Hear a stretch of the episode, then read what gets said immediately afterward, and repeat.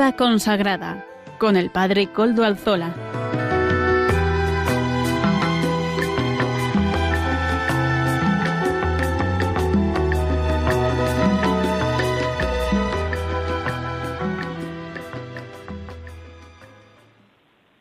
Buenas tardes, hermanos, amigos y oyentes. Hoy es jueves y son las cinco de la tarde, una hora menos en las Islas Canarias. Es por tanto la hora de vida consagrada en Radio María. Le saluda con sumo gusto Padre Coldo Alzola, Trinitario. Hoy emito, como de costumbre, desde Algorta, Vizcaya, desde la parroquia del Santísimo Redentor. Y me encomiendo al comienzo del programa al Beato Domingo Iturrate, cuyas reliquias custodiamos en nuestro templo parroquial. Hoy voy a pedir de un modo particular al Beato Domingo Iturrate por todas las personas, nuestros oyentes y otras personas que conocemos que están en una situación de enfermedad. Vamos a pedir por los enfermos hoy.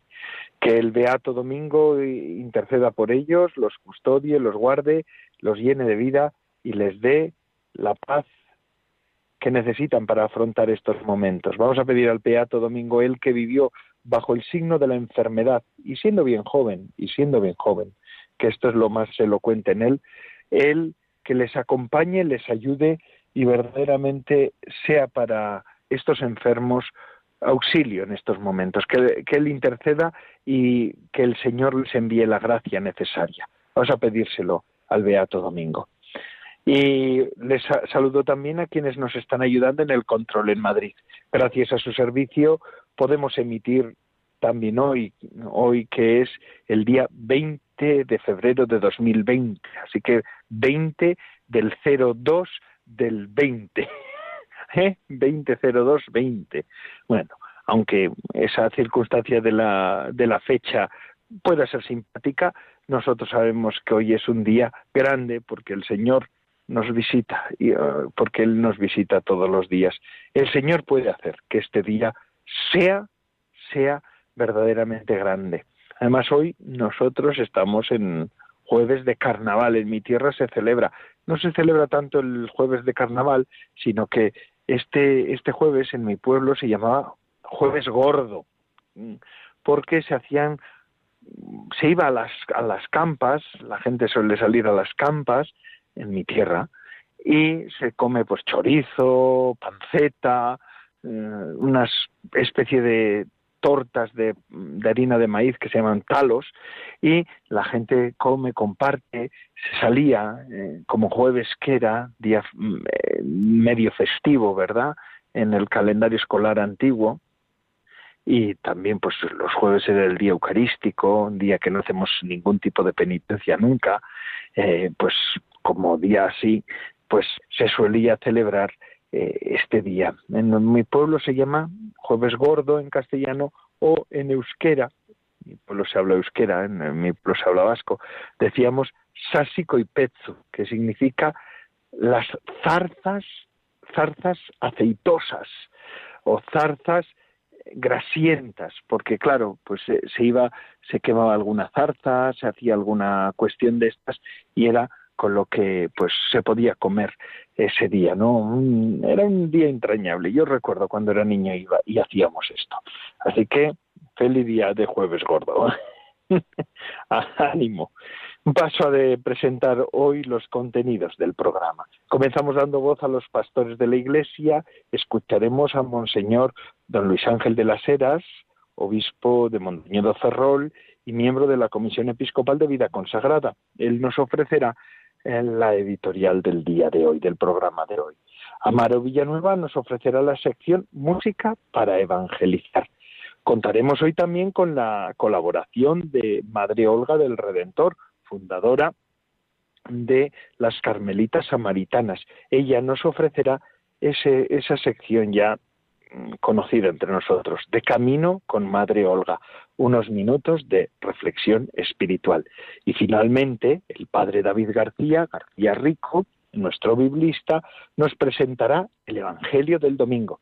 Ya saben, siempre nos pone en conexión con la liturgia del domingo que llega. Mm, ustedes se pueden poner en contacto con nuestro programa por medio del correo electrónico del mismo. Y ya saben cuál es vida consagrada arroba radiomaria.es. Ustedes eh, me escriben a él y yo mismo les contestaré. Recuerdo además que desde hace ya unos cuantos programas, ya son meses, pueden escucharnos en y por medio de los podcasts de la web, en diferido, quería decir, a otras horas. Pueden escucharnos el programa, pueden bajar el podcast de la web de Radio María, agradecemos a Radio María su, su servicio su posibilidad, y también a nuestro colaborador, Amaro Villanueva, su disponibilidad, porque él es el que suele subir los podcasts al programa, del programa a, a la web. Así que pueden escucharlo. Así, sin más dilación, vamos a escuchar a don Luis Ángel de las Heras, obispo de Mondoñedo Ferrol. Adelante, Buenas tardes, amigos y amigas oyentes. Un saludo cordial. El pasado domingo concluyó el Congreso de Laicos Pueblo de Dios en Salida, como seguramente sabéis todos. Por ello, lo primero que quiero decir hoy es que la vida consagrada se siente y se muestra cercana a la vocación laical. Compartimos misión con muchos laicos. En clave de misión compartida, una vez más expresamos nuestro compromiso para que los laicos sean protagonistas en la Iglesia como las otras vocaciones cristianas. El documento La imagen de la Iglesia esposa de Cristo, Ecclesia Sponse Mago, que estamos comentando en estos programas sobre la vida consagrada, nos permite conocer la vocación que reciben aquellas mujeres que, correspondiendo al carisma evangélico suscitado en ellas por el Espíritu Santo, se han dedicado al Señor Jesús en virginidad, con amor esponsal, para experimentar la fecundidad espiritual de la unión con Él y ofrecer frutos a la Iglesia y al mundo. Hoy nos acercamos a un apartado del documento que acabo de mencionar y que habla del camino de fe, discernimiento vocacional e itinerarios formativos de esta vocación eclesial. Así, vamos a hablar primero de la acción del Espíritu Santo en cada persona llamada y, en consecuencia, su fisonomía espiritual. En segundo lugar, hablaremos de su proceso de discernimiento y formación. Y por último, en tercer lugar, hablaremos de sus itinerarios eclesiales y el testimonio de su vida.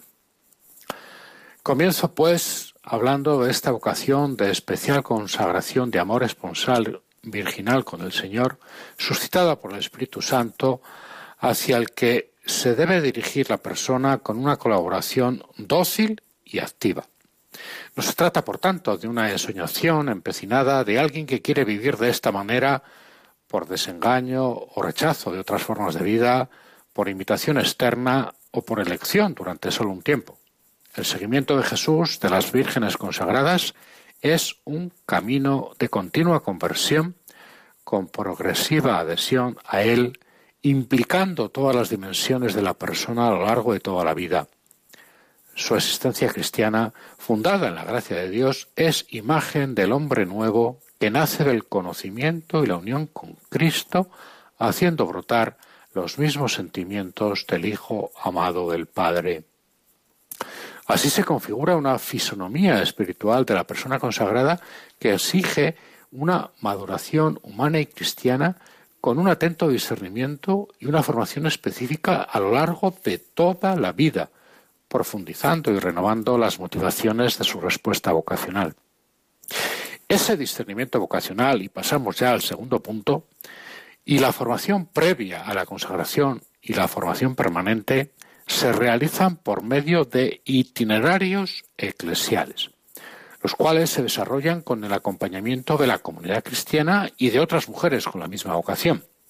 Además, por supuesto, de la responsabilidad pastoral del obispo diocesano, que tiene que valorar con otras personas el proceso personal, así como la aportación de las vírgenes consagradas a la iglesia particular. Siempre una gran riqueza. La propuesta formativa tiene que ayudar a consolidar en la persona llamada la libertad, el deseo y la capacidad de aprender de cualquier circunstancia de la vida, que ha de tomar con seria responsabilidad en sus manos cuando se convierte toda su existencia en signo y anuncio extraordinario del reino de Dios en este mundo. Por lo mismo, tendrán que superar con mucha exigencia cualquier tendencia a una vida insignificante y cualquier tendencia también al individualismo que desdibuje la fuerte pertenencia eclesial y el espíritu de comunión con las demás vírgenes consagradas y con el resto de miembros del pueblo de Dios. Finalmente, en tercer lugar, hablamos de los itinerarios eclesiales, con el fin de favorecer el desarrollo de la capacidad de interpretar la realidad con criterios evangélicos, con el fin de buscar siempre la voluntad de Dios y con el fin también de dar un testimonio propio de su forma de vida cristiana, estas hermanas nuestras han de tener una formación humana, cultural, teológica, pastoral y espiritual, y una experiencia de fe, oración y celebración, con medios especiales, por supuesto, retiros y ejercicios espirituales, e igualmente han de entablar relaciones eclesiales que favorezcan su crecimiento integral, ayudadas por un intercambio de experiencias y estrecha relación entre las que comparten esta llamada de Dios en el seno de la Iglesia y, por consiguiente, un camino conjunto. Su forma de vida evangélica se remonta a los orígenes del cristianismo y esto a los tiempos apostólicos le da un gran valor. Entonces se dio espontáneamente en las comunidades cristianas, constituyendo una imagen de la novedad del cristianismo y de su capacidad de responder a las más profundas preguntas sobre el sentido de la vida humana. Damos gracias a Dios por las vírgenes consagradas, discípulas misioneras, testigos de libertad y entrega desde la unión esponsal con Cristo. Las encomendamos al Padre por intercesión de la Virgen María, perfecta discípula consagrada, sintiéndolas cerca en este camino sinodal de todo el pueblo de Dios. Amigos, amigas oyentes, que seamos cada día más discípulos misioneros desde la vocación que cada cual ha recibido, al tiempo que conocemos y amamos las demás vocaciones cristianas en la Iglesia.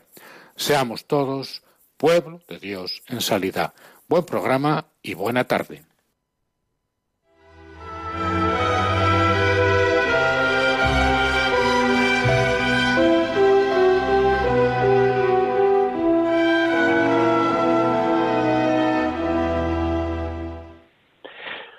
Muchas gracias, don Luis Ángel de las Heras. Monseñor don Luis Ángel de las Heras es obispo de Mondoñedo Ferrol y es miembro de la Comisión Episcopal de Vida Consagrada.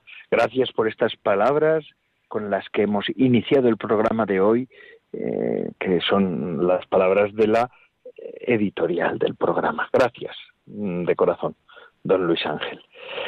La semana pasada eh, dejábamos el programa el día 13 y hablábamos de un testimonio de San Maximiliano María Colbe. Lo traía a colación porque en el programa de catequesis de adultos, de catecumenado de adultos para personas que se quieren bautizar, que yo estoy ahora impulsando en nuestra parroquia, bueno, yo con otros, ¿verdad? Pero es diocesano. Se nos presentaba en el material como uno de los eh, ejemplos, ¿verdad?, de, vida cristiana, San Maximiliano María Colbe, mártir del amor.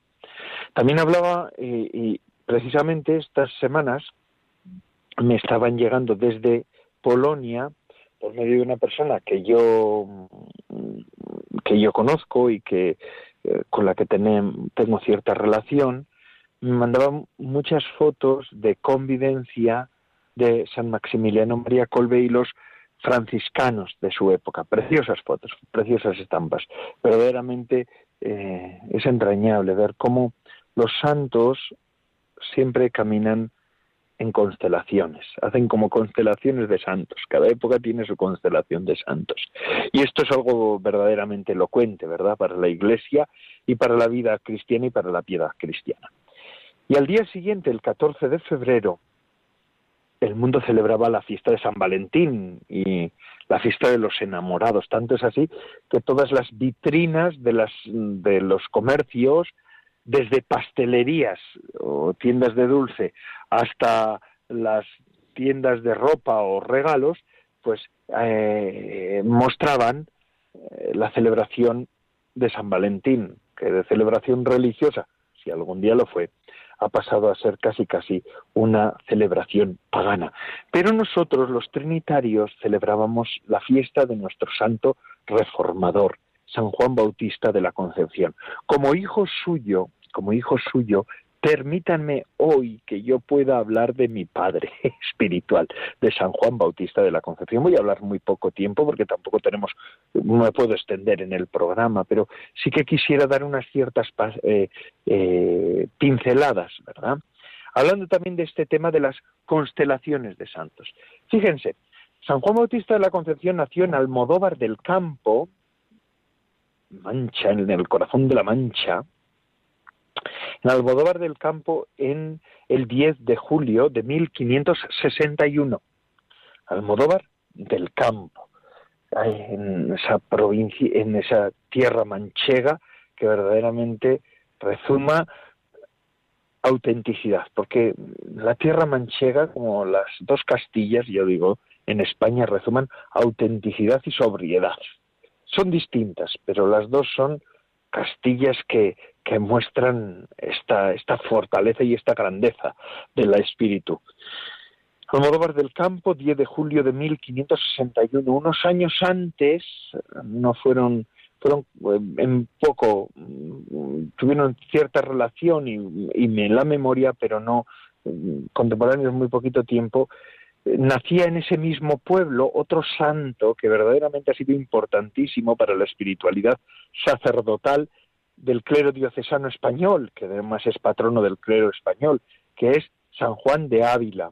Y esto de constelaciones, ¿por qué lo decía? Porque fíjense, San Juan de Ávila y San Juan Bautista de la Concepción son, eran familiares, tenían cierto parentesco. Sí, eran primos segundos. El San Juan de Ávila era primo por la parte de madre de San Juan Bautista de la Concepción. Y hablando de él, nuestro santo reformador en sus escritos dice lo siguiente, hablando de San Juan de Ávila, dice que las viejas del pueblo, así las define, así se refiere a ellas eh, San Juan Bautista de la Concepción, decían de la madre y de los padres de San Juan de Ávila que habían tenido un huevo y el huero, porque se había hecho sacerdote. Así que para que veamos cómo también en otras épocas la vocación sacerdotal, pues eh, humanamente o eh, popularmente no fue del todo bien vista en algunas épocas. San Juan de Ávila, de hecho, ayudó a que se subiera eh, primero la formación del clero español se aumentaran las vocaciones al clero diocesano secular, porque había pocas, había escasez de vocaciones en aquella época. ¿eh? Ah, me suena a otra época también, a la actual, ¿verdad? Pues entonces también las había en España y ayudó a predicando, predicando y, entrando en los nuclear y en lo sustancial de la vocación sacerdotal, darle valor, ¿verdad? A la, a la vocación sacerdotal hoy ya es un doctor de la iglesia, pero en la época, fíjense, las vecinas, las viejas del pueblo, según relato de San Juan Bautista de la Concepción, decían, ha tenido un solo huevo y el huero, porque además el, eh, San Juan de Ávila era de una familia más o menos acomodada, eran dueños de minas allí en Almodóvar de Campo, y entonces pues era una familia un poco de posibles y no les casaba del todo que en esa familia de posibles eh, apenas tuvieran descendencia, ¿no? Han tenido un solo huevo y el huero. Bueno, San Juan de Ávila intercede también por nosotros. Pero hablando de San Juan Bautista de la Concepción, me gustaría definir un poquito su vida, ¿verdad?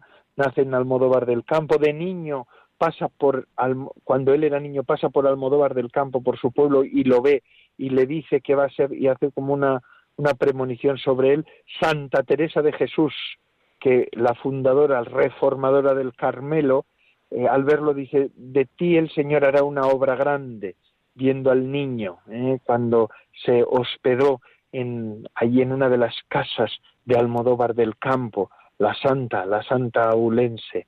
Bueno, pues eso fue precioso, eso fue hermoso, fue un momento extraordinario. Pues él después descubre su vocación, pero no se hace carmelita, aunque en Almodóvar del Campo había carmelitas, pero él no, no se hace carmelita, sino que se hace eh, trinitario en Toledo. Y en Toledo, en Toledo, este hombre, en la orden trinitaria no reformada, es decir, de la antigua tradición, de la antigua usanza, en, en Toledo, él coincide con varios, eh, varios religiosos insignes. Primero coincide con San Simón de Rojas, trinitario también, fundador del Comedor del Ave María y de la esclavitud mariana aquí en Madrid, en Madrid, digo aquí en España, en Madrid, en la capital, y después también en también funda el Ave María un comedor social que aún hoy sigue, ¿verdad? Pero bueno, eso es otro otro tema. Coincide con San Simón de Rojas, que después será capellán real también en Madrid visitador de las cárceles, amante de los pobres, un hombre hecho de arriba abajo, podríamos decir. Pero es que además de San Simón de Rojas, en el noviciado es con novicio de otros dos religiosos trinitarios que también merece la pena subrayar. El fray Bernardo de Monroy, fray Bernardo, Bernardo Monroy y fray Juan de Palacio. Estos dos, con otro más, Juan de Águila, son los que conocemos nosotros en la orden trinitaria como los mártires de Argel. ¿Y quiénes fueron estos? Bueno, su causa ahora se ha reabierto, gracias a, también al empeño del hasta ahora arzobispo de Toledo, eh, Monseñor Don Braulio Rodríguez Plaza, que em, ha querido impulsar esta causa histórica y también pues al postulador, al padre Javier Carnerero. ¿Y por qué se ha reabierto? Porque esta causa estuvo en vigor, pero recibieron culto antes de tiempo. Y entonces la Santa Sede, por cautela, paralizó la causa a los pocos tiempos de morir. ¿Y estos tres qué es lo que fueron? ¿Por qué se llaman mártires de Argel? Porque estos eran redentores trinitarios y tuvieron que llegar a Argel. Otro día yo creo que tendríamos que hablar de estos tres, porque son, es verdaderamente extraordinario el testimonio de ellos. Llegaron a Argel para hacer una de las redenciones, consiguen sacar el barco con los redimidos, con los eh, cautivos redimidos, con cristianos cautivos redimidos, pero a ellos los eh, apresan allí por una cuestión internacional, eh, un conflicto internacional que había por una princesa que se había convertido al cristianismo. Bueno, pues ahí estaba la cuestión, ahí está todo el tema y estos, eh, estos tres hombres pues se encontraron allí. Bien. Y, eh, pero San, San Juan Bautista de la Concepción se había encontrado con dos de ellos, Bernardo de Monroy y Juan de Palacio, allí en, en Toledo, en la ciudad imperial. Yo es que le tengo un poco especial cariño a Juan de Palacio, porque Juan de Palacio era un fraile, nuestro trinitario, que era de Carranza, y Carranza es un pueblo de Vizcaya. Había nacido en Vizcaya, así que es paisano mío, ¿eh? paisano de este pobre sacerdote. Por eso me, me, entusiasma, ¿no? Constelación de santos. Se dan cuenta, en el noviciado ya aparecen tres más San Simón de Rojas con el que coinciden en el en Toledo. Eh, y hay varios santos también con los que este San Juan Bautista de la Concepción tiene contacto. En Roma, él tuvo que estar en Roma, fue muy amigo de San José de Calasanz, fundador de los Escolapios. Verdaderamente hay una constelación de santos y otros más, ¿no? San Juan de la Cruz y Santa Teresa ciertamente que tuvieron trato con él. Y también en Roma pudo coincidir con varios que ahora son canonizados y algunos de ellos han sido beatificados, ¿verdad? Fundadores, reformadores y algunos pues insignes eh, cristianos que han llevado su vida eh, hasta grado heroico. Constelación de santos. La Iglesia en los momentos de mayor crisis eh, ha sido renovada y ha sido avivada la vocación y la, las vocaciones, por un lado, y la devoción, la vida cristiana, por medio de santos. ¿Mm? Así que me ha llamado la atención leyendo su vida, ¿no? El San Juan Bautista de la Concepción morirá en Córdoba, en nuestro convento de Córdoba, donde aún hoy se veneran sus restos, el 14 de febrero de 1613. Pues San Juan Bautista de la Concepción, reformador trinitario, después de haber hecho la reforma y otras otras grandes obras en, en la Iglesia, ¿verdad? Para bien de la Iglesia y glorificación de la Santa Trinidad. Mm, San Juan Bautista de la Concepción, pues que ruegue por todos nosotros, ruega por nosotros y por todos, hoy de un modo particular pido por los oyentes también, ¿verdad? Un ejemplo de mi padre, tenía que hablarlo, ¿verdad? Me lo han permitido hablar de santo reformador en este programa de vida consagrada. Muchísimas gracias por escucharme y por atenderme. Y ahora vamos a continuar con el programa. Amaro Villanueva nos ofrece esta sección de música para evangelizar. Adelante, Amaro.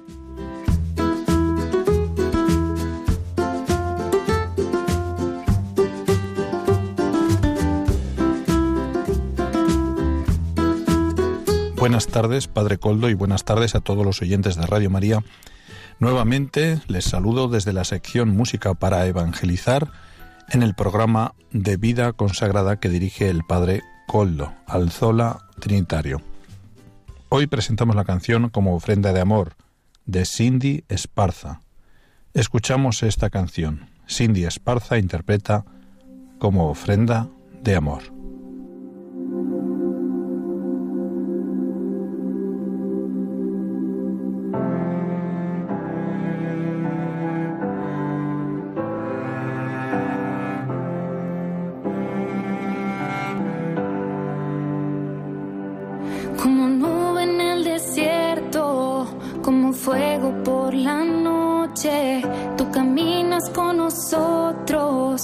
este pueblo tú eres Dios, una tierra prometida.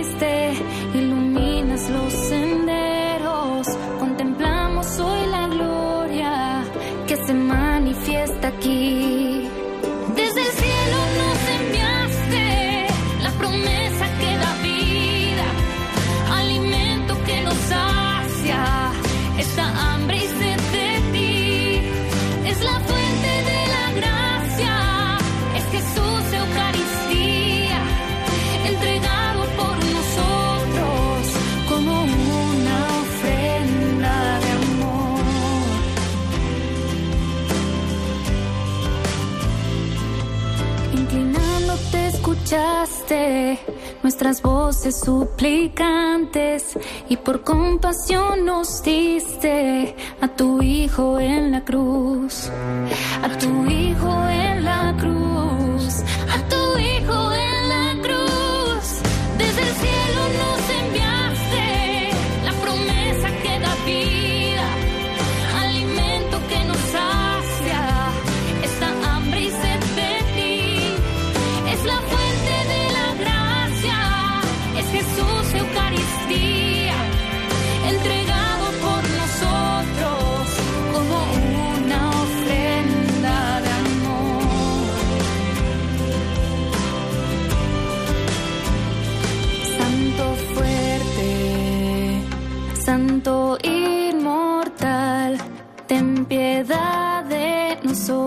ten piedad. Santo fuerte,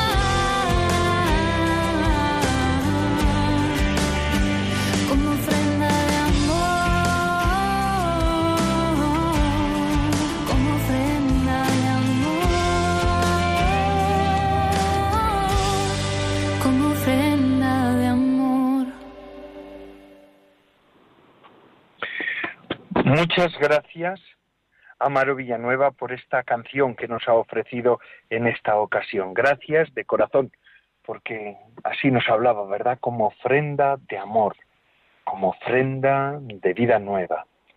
Y es que Radio María pretende ayudarnos siempre a poder adentrarnos en la experiencia espiritual. Radio María es un vocero, un altavoz de tantas cosas que pasan en la Iglesia, por una parte, de noticias que verdaderamente en otros medios no podríamos tener, pero también de formación que eh, recibimos gracias al empeño de Radio María. Pues vamos a escuchar ahora un evento que a continuación vamos a tener hoy en esta radio de la Virgen.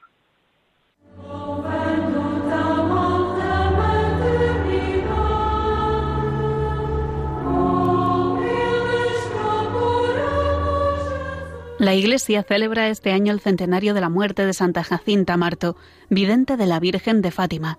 Por eso, en Radio María compartiremos a las seis de la tarde, hora peninsular española, un momento de oración desde el convento de las Carmelitas Descalzas de Barcelona, donde están unas reliquias de los pastorcitos de Fátima consistirá en la exposición del Santísimo con meditación acerca de la vida de los pastorcitos, el rezo de vísperas con las Madres Carmelitas y la oración del Santo Rosario por parte de un grupo de niños. Recuerda, a las seis de la tarde nos uniremos en oración por las intenciones que la Virgen pidió a los pastorcitos de Fátima. Rezad el Santo Rosario todos los días para alcanzar la paz del mundo. Radio María te acerca la vida de la Iglesia.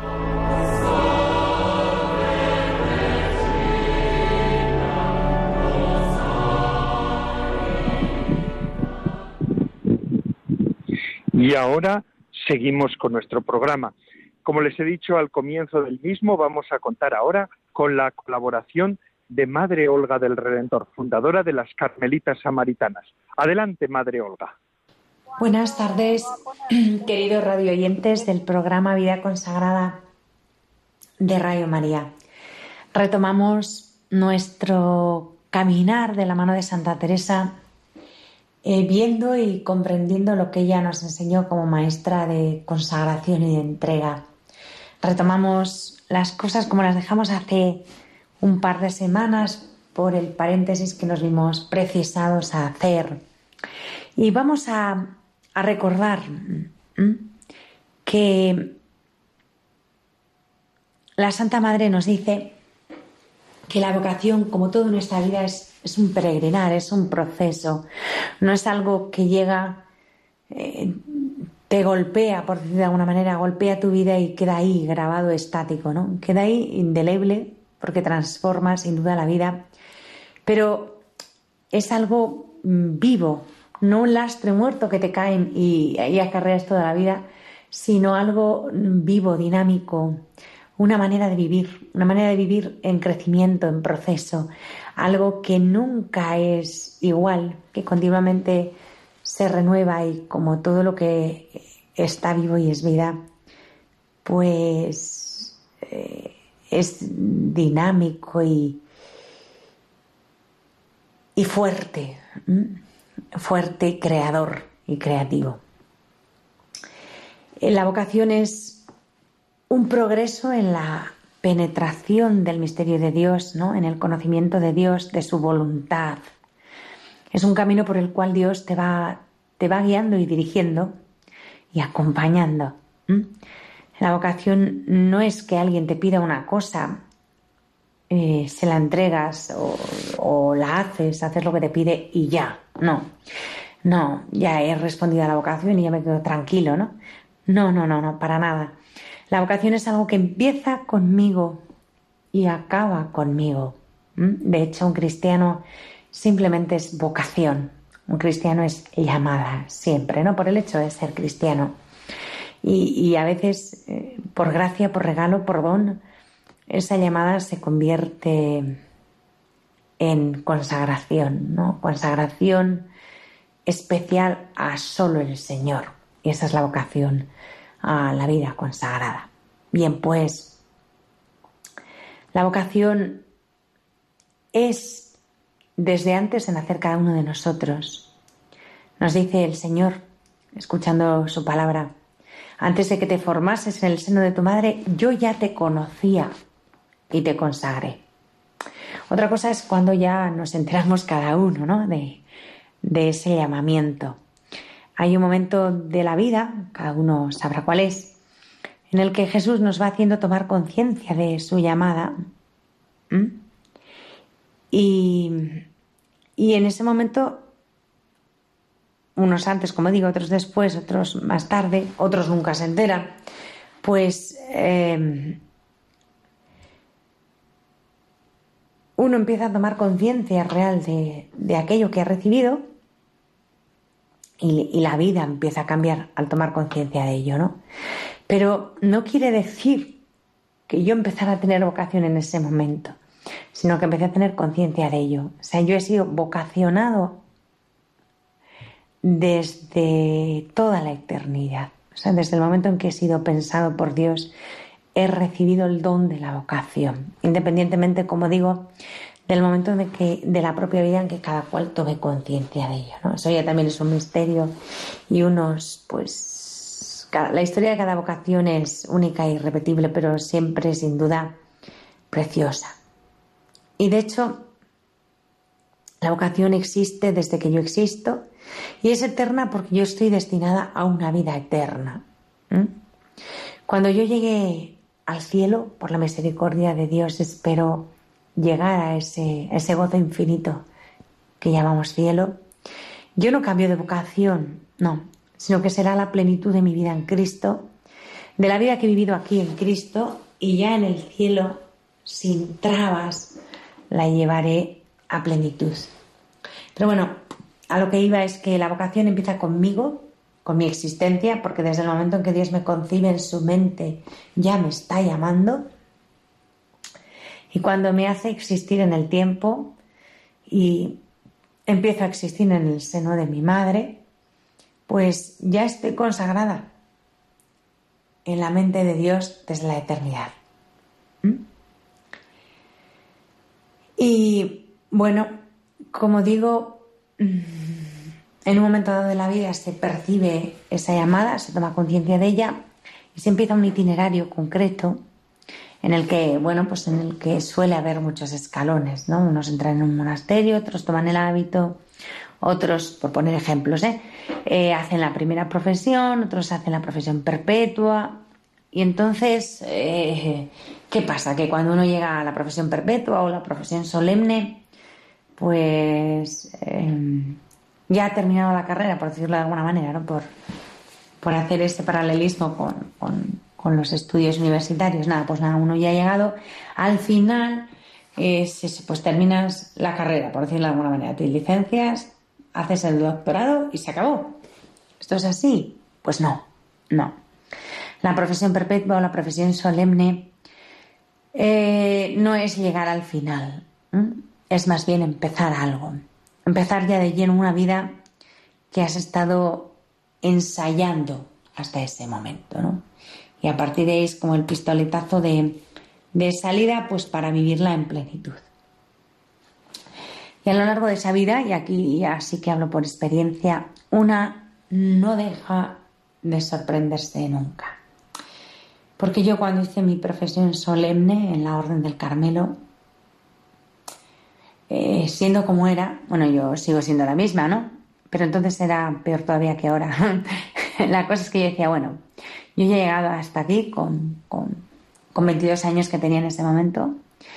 Y yo decía, bueno, pues ahora ya, ya he llegado aquí, al, como si dijéramos, al final del, del carrerón este, ¿no? Ya, ya me siento más eh, segura, o sea, de hecho me sentía eh, segura, feliz por mi compromiso sólido, ¿no? Y eso me daba paz, alegría, estabilidad. Pero luego sí que yo pensaba, bueno, pues tengo 22 años, caray, pues, pues si llego a vieja me voy a aburrir, ¿no? Como, no sé, con 22 años ya había llegado, por decir de alguna manera, a hacer todo lo que había que hacer, entre comillas, para ser una monja. Y había hecho la profesión, pues ya, pues bueno, pues a ver, pues ya, ¿no? Y creía que mi vida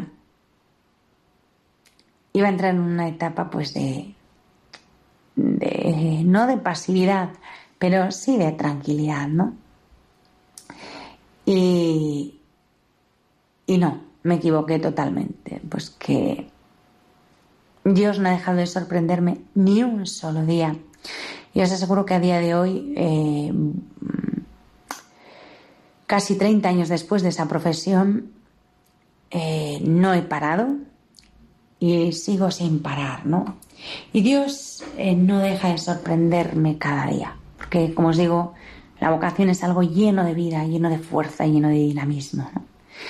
Y no estoy haciendo nada contrario a mi vocación primera, eh, sino que voy viviendo aquellas cosas que me llevan a entregarme cada día más y más y, a intentar planificar esta vida consagrada a la que he sido llamada, ¿no? Eh, eh, según las luces y las gracias que voy recibiendo día a día. Pero bueno, lo que yo quiero subrayar, en lo que quiero insistir, es en la fuerza, en la vida, en el dinamismo, en la sorpresa, en la ilusión, el estar empezando siempre eh, y el tener la seguridad absoluta de que la vocación a la vida consagrada es un regalazo, un don inmenso, una aventura apasionante. Y bueno, pues sobre este tema continuaremos hablando el próximo jueves, ¿no? Mientras tanto, mm, me despido de todos con, muchísimo cariño, muy unidas, muy unidos todos en el corazón de Jesucristo. Y bueno, pues muchísimas gracias por vuestro tiempo, buenas tardes y hasta el próximo jueves.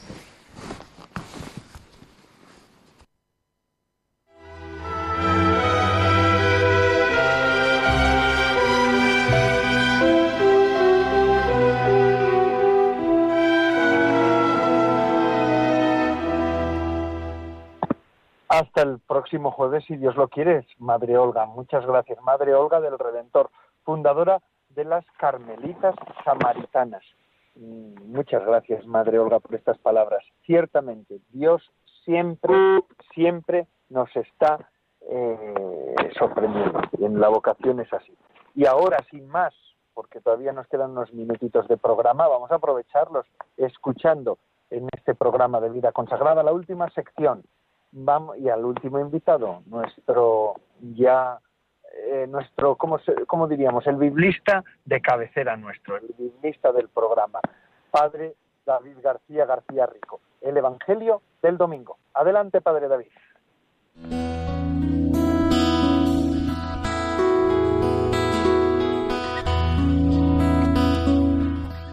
Buenas tardes, amigos de Radio María. Este próximo domingo, 23 de febrero, la Iglesia celebra el séptimo domingo del tiempo ordinario. Vamos a escuchar el Evangelio de ese día que está tomado de San Mateo y dice así. En aquel tiempo dijo Jesús a sus discípulos, habéis oído que se dijo, ojo por ojo, diente por diente, pero yo os digo, no hagáis frente al que os agravia. Al contrario, si uno te abofetea en la mejilla derecha, preséntale la otra. Al que quiera ponerte pleito para quitarte la túnica, dale también el manto. A quien te requiera para caminar una milla, acompáñale dos. A quien te pide, dale. Y al que te pide prestado, no lo rehuyas. Habéis oído que se dijo, amarás a tu prójimo y aborrecerás a tu enemigo. Pero yo os digo, amad a vuestros enemigos y rezad por los que os persiguen, para que seáis hijos de vuestro Padre Celestial, que hace salir su sol sobre malos y buenos, y manda la lluvia a justos e injustos. Porque si amáis a los que os aman, ¿qué premio tendréis? ¿No hacen lo mismo también los publicanos? Y si saludáis solo a vuestros hermanos, ¿qué hacéis de extraordinario? ¿No hacen lo mismo también los gentiles? Por tanto, sed perfectos como vuestro Padre Celestial es perfecto.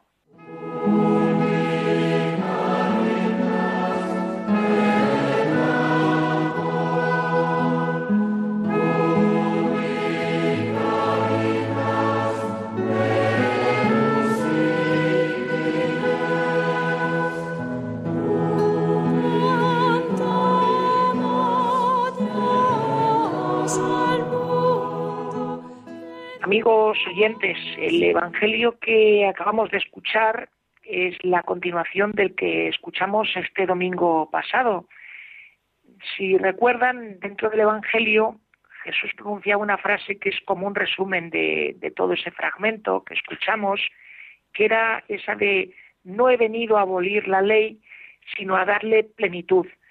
¿Por qué decía Jesús esto? Pues porque muchos al ver su manera de actuar pensaban que estaba yendo contra la Torá, contra lo escrito en la Biblia, y sin embargo él trata de clarificar, de dejar eh, puesto en orden, pues que él justamente lo que hace es animar a vivir las leyes y las obligaciones, no simplemente por cumplimiento, sino vivirlas con amor y buscando el bien a la larga, tanto para la propia persona como para las personas a las cuales nosotros pues servimos o, con las que compartimos la propia vida. Hoy Jesús continúa invitándonos a vivir el, amor en los acontecimientos o en las situaciones que nos trae la vida y nos pone dos casos, dos casos que probablemente es muy fácil que a lo largo de nuestra vida, la de los oyentes, pues se nos puedan presentar. El primero de los casos es qué hacer con aquel que te hace una faena. Y el segundo es cómo actuar con los enemigos. Vamos con el primero. ¿Qué hacer con aquel o con aquellos que te pueden haber hecho una faena? En la antigüedad, y Jesús lo recoge aquí muy bien en el texto del Evangelio, pues existía la ley del talión, una ley que ya en el código de Hammurabi, el primer código legislativo que conocemos del año 3000 antes de Cristo, pues nos dice que la forma de mantener el orden en la sociedad era con la famosa ley del talión, ojo por ojo, diente por diente. En la Biblia se recoge esta, justamente esta sentencia tan antigua y ¿por qué se toma? Pues porque era la forma de garantizar entre el pueblo hebreo que cuando hubiese que ajustar las cuentas con aquel que te había hecho un mal, pues tú no te pasases tres pueblos y fueses desmesurado a la hora de pedir justicia, sino en hacer las cosas con ecuanimidad. Pero sin embargo Jesús, siguiendo siempre la línea de vivir el mandamiento del amor, nos invita a, desmarcarnos de esa lógica, de la lógica de la ley del talión, del ojo por ojo y diente por diente. Y nos pone una serie de ejemplos para decirnos ¿por qué nos tenemos que desmarcar de esa lógica? ¿O cómo desmarcarnos de esa lógica? Dice que al que te abofetee una mejilla, que le presentes la otra. Al que te pida en el juicio que le entregues la túnica, que le des también el manto. O al labrador o campesino que pasen los militares romanos y le pidan que les acompañe durante una milla para llevar las armas, pues que mm, le acompañen una milla y que si hace falta le acompañen dos. Y también recurre a que si nos piden un préstamo, pues que no inventemos excusas para no atenderlo, que si está en nuestra mano, pues que tratemos de, de, ayudar y de prestar una mano a esa persona. ¿Por qué? ¿Cuál es el sentido de esta lógica? Pues es la forma de actuar pacíficamente y sin revueltas. Me gustaría clarificar que en esto de cuando te den una mejilla poner la otra, no hay que tomarlo de forma literal, porque si lo tomamos de forma literal, veríamos que el mismo Jesús se contradice. Por ejemplo, eh, cuando estaba Jesús ante el Sanedrín para ser juzgado ante Anás y Caifás, hubo uno de los soldados que le dio un bofetón y Jesús se le volvió con mucha serenidad y le dijo, oye, si yo no te he dicho nada ni te he hecho nada malo, ¿por qué me pegas? Luego no significa que tengamos que ser masocas y dejarnos pegar, pero es una forma de decirnos que no recurramos nunca a la venganza. Lo que pasa es que está dicho de una manera muy exagerada. Luego viene la segunda parte, cómo actuar con los enemigos. Y de nuevo Jesús pues vuelve a tomar un ejemplo de los refranes o de las frases que circulaban por ahí. Y por allí circulaba la frase de amarás a tu prójimo y aborrecerás a tu enemigo. Esta frase, que nosotros la tenemos como una, en realidad son dos, es una frase compuesta.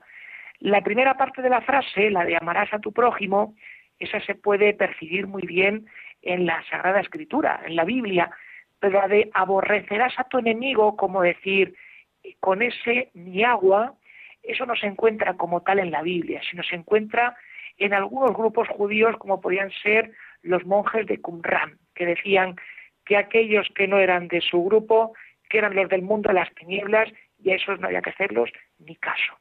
Bueno, pues Jesús de nuevo nos invita a dar un salto de calidad y nos dice que a los enemigos pues tenemos que amarlos y rezar por ellos. Y además, para recalcar el sentido de amarlos, recurre al verbo agapao.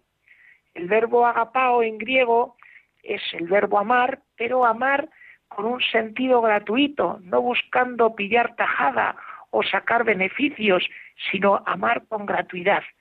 Y hacer ese y amar de esa manera tanto a enemigos como a aquellos que nos persiguen. Y uno se pregunta, ¿pero por qué? ¿Por qué? ¿Esto es sensato? Y Jesús se encarga de decirnos que sí, que para los creyentes esto tiene un sentido. Y es que amar y rezar a los, por los enemigos es obrar como Dios Padre obra con ellos.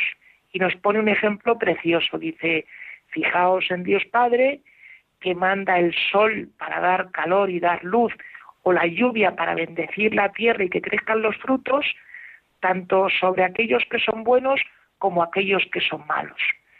Esto es una forma de decirnos que no se trata de ignorar lo malo y ponernos una venda ante ello, pero sí que se nos pide a nosotros como creyentes, cuando alguien nos hace daño o nos hace un mal, el distinguir el mal que nos ha hecho de la persona que nos ha hecho el mal. Dios siempre Mm, condena el mal, pero nunca la persona. Y esto es algo, un principio que nos viene muy bien tener a nosotros. Y finalmente el texto concluye diciéndonos que vivir de esta manera, amando y rezando por los enemigos, pues es vivir la perfección de Dios. Lo que pasa es que nos lo dice en manera de mandato. Nos dice, ser perfectos como vuestro Padre Celestial es perfecto. Esto puede parecer como que es un plan de vida a la larga, pero sin embargo se está refiriendo a hoy. Nos está diciendo, mira, que si tú hoy en tu vida te empeñas en vivir así con aquel que te ha hecho daño, tú ya estás viviendo la perfección de Dios. Estás siendo imagen viva de este Dios trinitario y liberador que ama a las personas. Pues amigos oyentes, estamos de enhorabuena porque el Señor pone una misión preciosa en nuestras manos, nos acompaña, nos anima y cuenta con nosotros para poder llevar el amor y el perdón a las personas que nos han portado bien con nosotros. Que tengan una feliz tarde y un feliz fin de semana.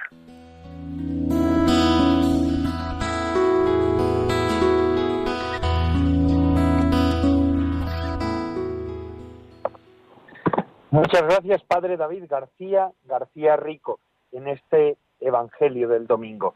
Y sin más amigos, les despido. Ahora les dejo, les invito a que sigan con Radio María rezando por la paz en el mundo. Nos unimos ahora a Barcelona, como hemos dicho en el programa de hoy. Se despide de todos ustedes, Padre Coldo Alzola, la semana que viene a la misma hora aquí, en Vida Consagrada. Dios les bendiga.